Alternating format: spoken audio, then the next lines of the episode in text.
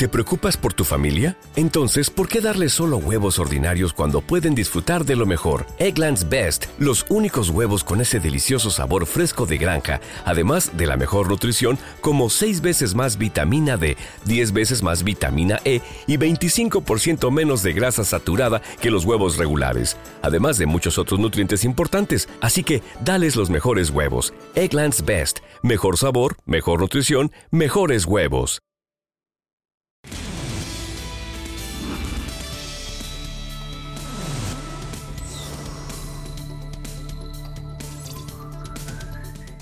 El doctor Edgardo Ramírez Polanía, distinguidísimo jurisconsulto, es contralor de Bogotá, un hombre con, con, con una hoja de vida limpia y puesta al servicio del país.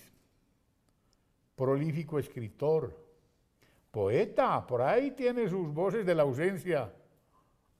Así es, William y dedicado, oiga, ¿qué pasó con su, con su buffet que, era tan exitoso? Ah, no, esa oficina... ¿Qué pasó? Esa oficina, la, esa oficina eh, yo, yo la liquidé. ¿Por qué? Personalmente.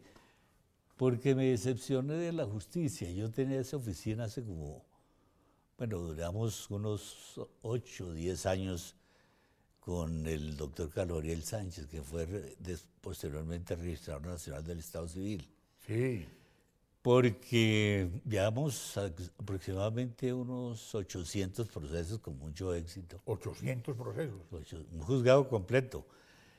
Eh, pero al final, por ejemplo, llevé un negocio que valía 30 mil millones de pesos, un proceso de simulación Puedo decir el nombre porque el señor Hágale, bien falleció. Esto es una barbería de aquí. Yo, mire, yo, yo soy una, yo soy, eh, la prudencia mía me la da eh, eh, la parabólica que tengo aquí, a, mis espaldas.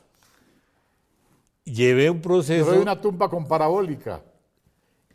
Llevé un proceso, William, de, de simulación. Sí. Donde a un señor Mm, le despojaron unas fincas que valían 30 mil millones. el proceso yo me lo gané en primera y en segunda instancia y llegó a la sala civil de la Corte Suprema y allá eh, las pretensiones las fallaron en contra de la manera más arbitraria. arbitraria. De, de, de que un muchacho tenía que era hijo adoptivo del dueño de las fincas eh, y, el, y, y mío lo educó y aparece con dineros para comprarle siete fincas que se valoran en 30 mil millones de pesos. La mamá era una abogada. Luego hice eh, un proceso de filiación natural, competición de herencia en acumulación de pretensiones, hijo de un italiano, eh, de un señor Orientes Cancela, y salió la prueba de ADN 99 con 99 con 99 con 99. Y con unas angustias de carácter eh, procedimental, de derecho instrumental, de notificaciones y de argucias de la contraparte eh, también en la corte, en la sala de la corte, eh, le negaron los derechos, los derechos hereditarios. Esa sucesión todavía creo que no ha terminado. De tal suerte que eso, y viendo la justicia como en los últimos años, eh, ha venido fallando los procesos y ha venido mm, encauzando las decisiones, eh, me decepciona mucho. Es que la justicia es una finalidad que el hombre eh, busca en la sociedad. Las leyes son otra cosa. Leyes, las leyes el sentido común vertido en una norma y la jurisprudencia eh, es otra cosa. Y, la, toda la normatividad jurídica que nosotros vemos, pues no necesariamente corresponde a una realidad en el ordenamiento normativo nuestro, al menos en Colombia. Las leyes tienen generalmente una, un, beneficio de un tercero, eh, un interés personal, es distinto a lo, que, a lo que es la justicia. Pero dejando a un lado esa parte filosófica o hermenéutica que hay que dejarla para los especialistas, la justicia en Colombia requiere una cirugía y, de, y, un, y un tratamiento de filigrana. Aquí la justicia se politizó, William. O se judicializó. También. Bueno, también digamos que... Y la política se judicializó. Sí. La justicia se politizó. Sí, la, justicia se ha vuelto Exacto. una manopla, un martillo claro. para golpear determinados intereses. Ahora todo lo penalizan. La gente no acude a, la, a, los jueces civiles generalmente, sino a las denuncias penales porque saben que a través eh, de, la amenaza de la, de la justicia, de las medidas de aseguramiento, sí. Eh, como ha pasado en la Corte, que todo el país conoce, que esas amenazas que han habido en, la Corte Suprema de Justicia en casos eh, muy particulares y muy sonados y que han sido cuestionados por corrupción y tantas otras cosas. Y han sido una vergüenza para el país. Eso le ha dado la vuelta al mundo y, y, eso no, es, no, no está bien en personas que creemos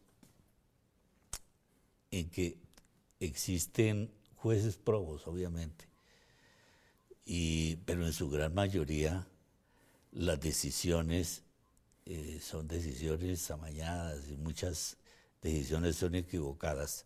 Yo creo que la juridicidad de este país se quemó en el Palacio de Justicia en 1985. Es que yo recuerdo, yo recuerdo cuando usted era niño, porque uno le pone a leer sus memorias, y usted se sentaba ahí al lado, en las piernas de Darío Echandía, en la casa de sus padres, sus mayores. Sí, allá por, por mi casa pasó la clase política. Toda. Colombiana. Mi padre era muy liberal y, y, y como el, el, la ciudad del Espinal queda rumbo a Ibagué, pues allá iba. Oye, Espinal tan conservador, ¿no? Era, ya tiene cuatro universidades. Y, ¿El Gején lo, volvió liberal o qué? No, la, la gente se, se, culturizó. ¡Ah! ay, ay, ay, ay, ay. ¿qué tal la vaina? A raíz de que se nacionalizó el Colegio Nacional San hace muchos años. Sí. En lo cual intervino mi padre y yo eh, fui el que, el que sufrí las consecuencias. Tuve que irme a continuar mis estudios a la ciudad de Bogotá. Ah, porque le tocó la violencia, ¿o qué? No, no, no, a raíz de que nacionalizaron ese colegio. Ah, ya. No, no tuve cabida porque era un colegio de, las, la, lasallista, de, de, de, los llamados hermanos cristianos. Sí. Era el único colegio donde se podía terminar el bachillerato. Entonces después hubo como unos seis colegios de bachillerato más ese colegio nacional que tenía dos jornadas y estudiaban más de mil alumnos. Uy. Y eso llegó a, lo que le acabo de comentar, que hay cuatro universidades, la Universidad Remington, la Universidad de la ITIF, la Universidad Cooperativa, bueno, entonces salen muchos profesionales y ya van cuatro alcaldes liberales en los últimos periodos. Ya pues. Pero Yo no quiero decir con ello que los conservadores del ejercicio de su profesión. Sí. Por ahí lo veo con un libro, con un libro. A este libro que le traje, se llama La sentencia injusta contra Santo Fimio. Es un libro sí. que yo escribí porque participé con el doctor Jorge Arenas Salazar. Jorge Arenas. Jorge Arenas. Un gran penalista. Un gran penalista. Y mm, en, la, en la aberrante investigación que se le hizo al doctor Santofimio, ¿cómo es posible que la resolución de acusación en ese proceso, sí. el fiscal Eduardo Mesa dice, no, es que él es autor. Luego dice que es autor del, homicidio, como si hubiera disparado. Luego que era coautor. Luego que era determinador. determinador. Y al fin dice, el, el quid del asunto es si creerle o no al doctor Santafimio o al, a quien le hizo el cargo el testimonio de individuo John Jairo Velázquez alias Popeye, quien manifestó en la audiencia donde A uno que está ahora en cómbita. Sí, está detenido, está detenido nuevamente. Este señor dijo en la audiencia que había participado directamente en la muerte que él había ejecutado a 200 personas y había participado en 3.000 muertes. Entonces, a él se le creyó, pero no se le creyó a los cinco generales de la República que estuvieron en el bloque de búsqueda, ni se le creyó a los expresidentes de la República, a los senadores. ¿A cuáles expresidentes? Al expresidente López, al expresidente Turbay, que estaban vivos.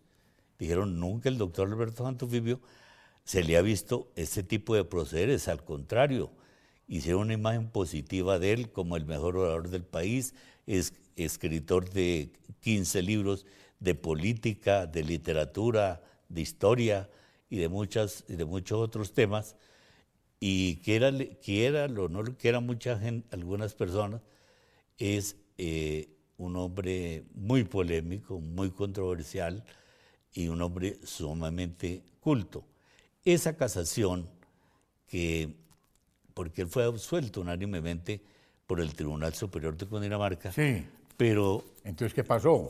Pues, pues la, la, familia Galán eh, consideró que supuestamente Alberto Santofimio Potero era el, el, el, el, autor intelectual de la muerte de, de, Galán Sarmiento cuando quiera que en, en, esas elecciones donde Santofimio era candidato presidencial, Hernando Gran eh, eh, Luis Carlos Galán Sarmiento, Santofimio estaba de último en las encuestas. Y mm, esa casación, vuelvo a retomarle el tema, elaborada por un magistrado de la Corte Arboleda Ripoll, fue una, una, tercera instancia. La casación, de acuerdo al artículo 107 del Código de Procedimiento Penal, tiene tres elementos. Sí, claro. Uno de ellos es de que... Cuando la, sentencia... cuando la sentencia... Sea violatoria. Sea violatoria al derecho sustancial. Sustancial. O cuando no esté en consonancia con los cargos de la acusación o cuando la, sentencia, se haya dictado eh, eh, eh, en juicio es decir que de acción de nulidad. Una acción de nulidad, sí. Claro. Pero ninguno de esos presupuestos estaban, estaban, se daban en el caso de esa, de ese, de ese recurso extraordinario de casación. ¿Y por qué Arboleda Ripoll? ¿Cómo es el cuento porque de Porque Arboleda Ripoll fue el jefe del señor Jorge Luis Barceló, eh, Jorge Luis Barceló, que fue el, el, el Barceló el de ahora. El, actual presidente de la Corte. Pero síganos contando el cuento de Jorge Luis Barceló. Barceló fue magistrado auxiliar del doctor Arboleda Ripoll y Arboleda Ripoll fue el representante de la parte civil de los Galán. Es más, en ese proceso contra el doctor Alberto Santofimio. justicia, pues, esto está, uno le ponía a mirar el caso de Luis Alfredo Ramos y ahora le pregunto aquí a Alejandro, para que venga y meta la cucharada, que me interesa, que, esto aquí es muy bueno porque aquí uno habla y uno dice cosas. Eh, eh, ¿Qué pasó? Cuente a ver. ¿Qué pasó con, el doctor Santofimio? Y, con, y, con, y, con, Arboleda Ripoll y con Barceló y con todo eso. Cuente a ver.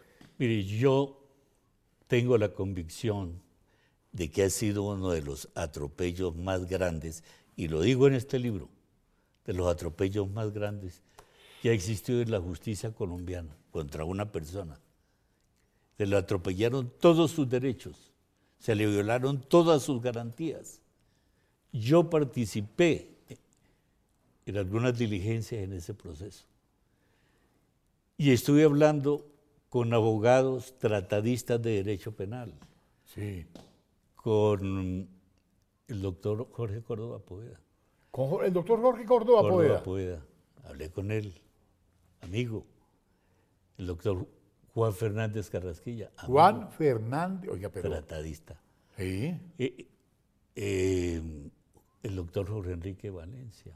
Jorge Enrique Valencia, el Bayuno. Sí. Que tiene tratados de derecho penal. El doctor Diego López Garamillo. Bueno, muchos abogados que se frotaban los ojos al mirar esa providencia de la Corte donde se condenó injustamente sin pruebas a Alberto Santofimio porque no hay pruebas.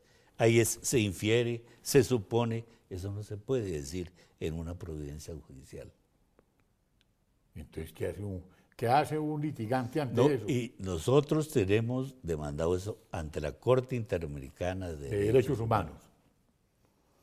Él ha sido objeto de todo tipo de persecuciones. Yo creo que es que él también, con, perdón de, de, él y de su familia, sí.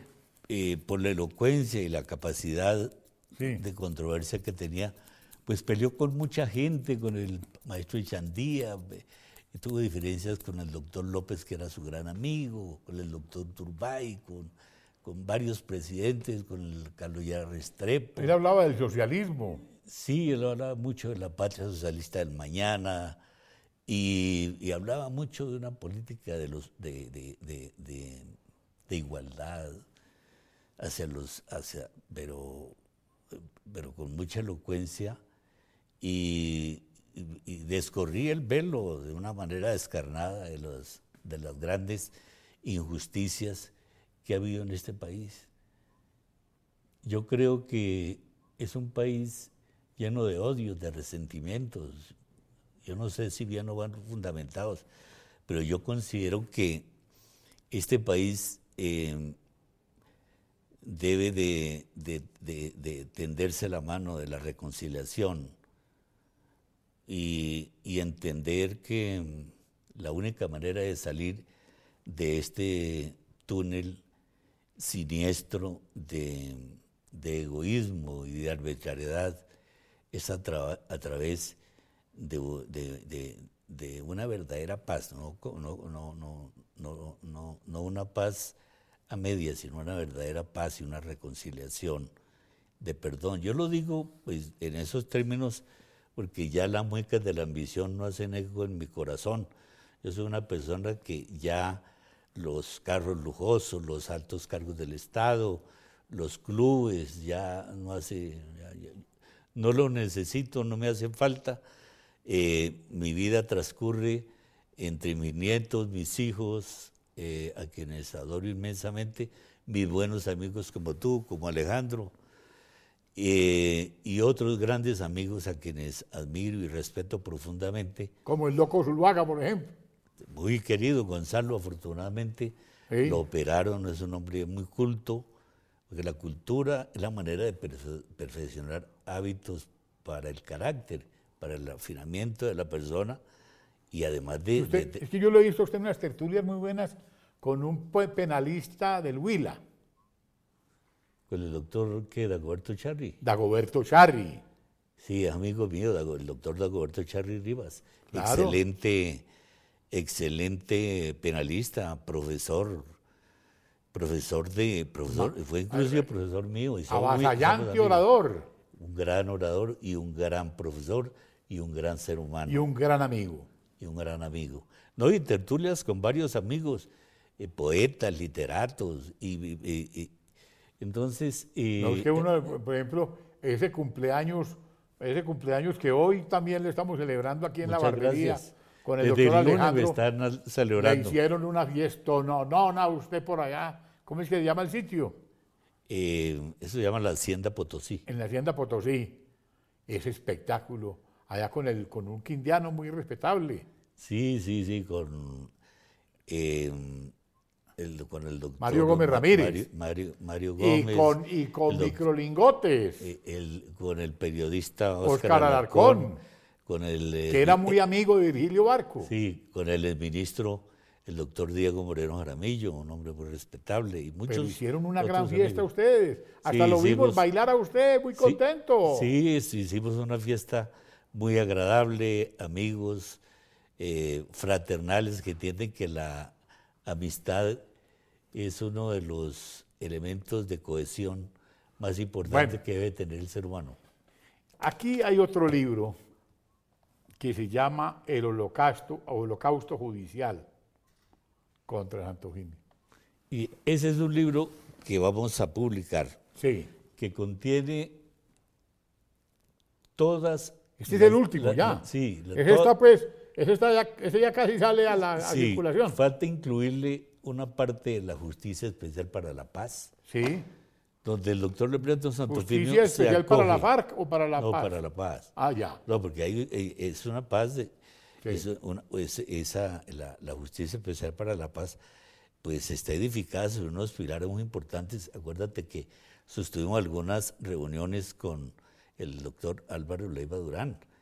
Sí. Tú estuviste en algunas reuniones con él y, estuvimos muy de cerca. Y Alejandro también nos acompañó. Alejandro, Alejandro Ramírez nos acompañó a muchas reuniones y vivimos muy de cerca desde, desde cómo se iniciaron las conversaciones en La Habana hasta llegar al acuerdo y, llegar luego a, la, a cómo se hizo eh, la justicia especial para la paz y cómo llegó al bloque de constitucionalidad.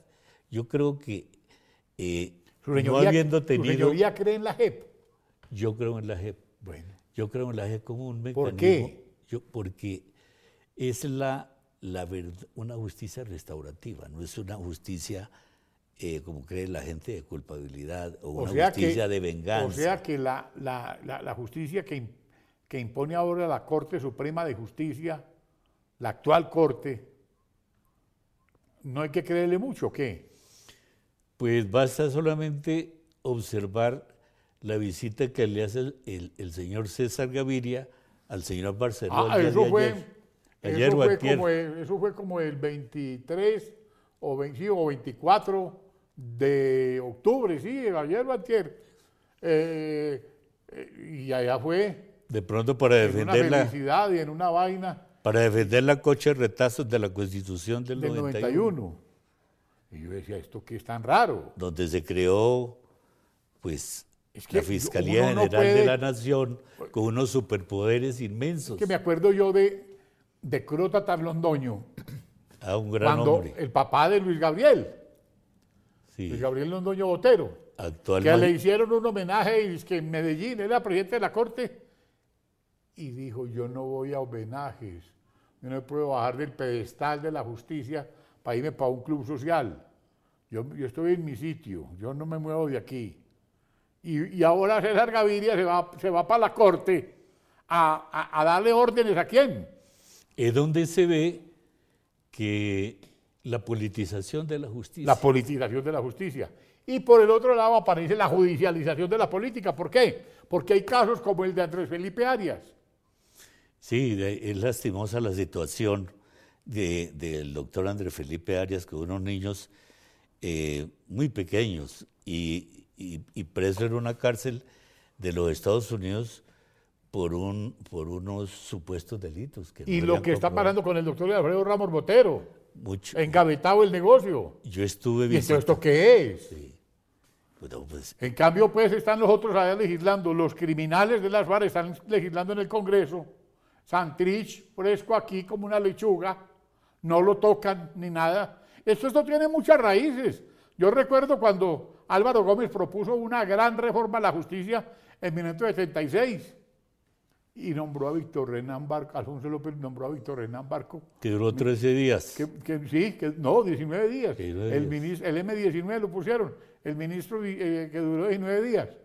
Y lo, lo, mínimo que le encontramos... Era una gran ascendista independientemente de cualquier otra consideración. Sí, claro. Eh, le, encontramos, le, encontramos más acusado, estaba más acusado que una sota de bastos. Que Dios lo tenga en su eterna gloria, no sé de cuál, pero ahí estamos. De, todas maneras, hemos hecho un recorrido histórico, bonito, con su señoría. Hemos, hemos llegado a los casos serios. No, y es que le, y es que le, inventaron también al doctor Santofimio otro caso peor. ¿Cuál otro? ¿Más? sí. ¿Al Cairo Cabello qué? Sí. El hijo del doctor Rodrigo Lara Bonilla, que se llama Lara Restrepo. Sí. En el año 2005 solicitó una investigación por la muerte del padre. Sí. Y entonces ahora volvió a solicitar que investigaran al doctor Santovimio por la muerte del papá ocurrida hace 34 años. De un delito que la misma fiscalía lo consideró que estaba prescrito. Y la, y la fiscalía abrió investigación. La Fiscalía General de la Nación abrió investigación. Entonces mañana pasado, mañana van a, van a averiguar por la muerte de Uribe Uribe o de Antonio José Sucre y van a llamar también a Antoginio, ¿qué? Es, por eso le digo los problemas en que la justicia, pero lo vamos a decir para que quede escrito como testimonio de lo que son los casos aberrantes de persecución en el holocausto de la justicia. En ese holocausto. bueno, mi doctor. Muchísimas gracias, William, Feliz por la invitación, por el cumpleaños. Al doctor Alejandro Ramírez, hijo de un inmolado hombre. Que fue asesinado por las fuerzas oscuras. Por las fuerzas oscuras, a mediodía, al pie de Rodrigo Marín Bernal, que se salvó de milagro. Hoy en la eterna gloria. Bueno. Muchas gracias. Edgardo por haberme Ramírez Polanía. A su importante programa de la barbería. Gracias, señor. Muchas gracias. Muchas gracias. Muy querido. Muy amable. Muy amable usted. Que estés bien.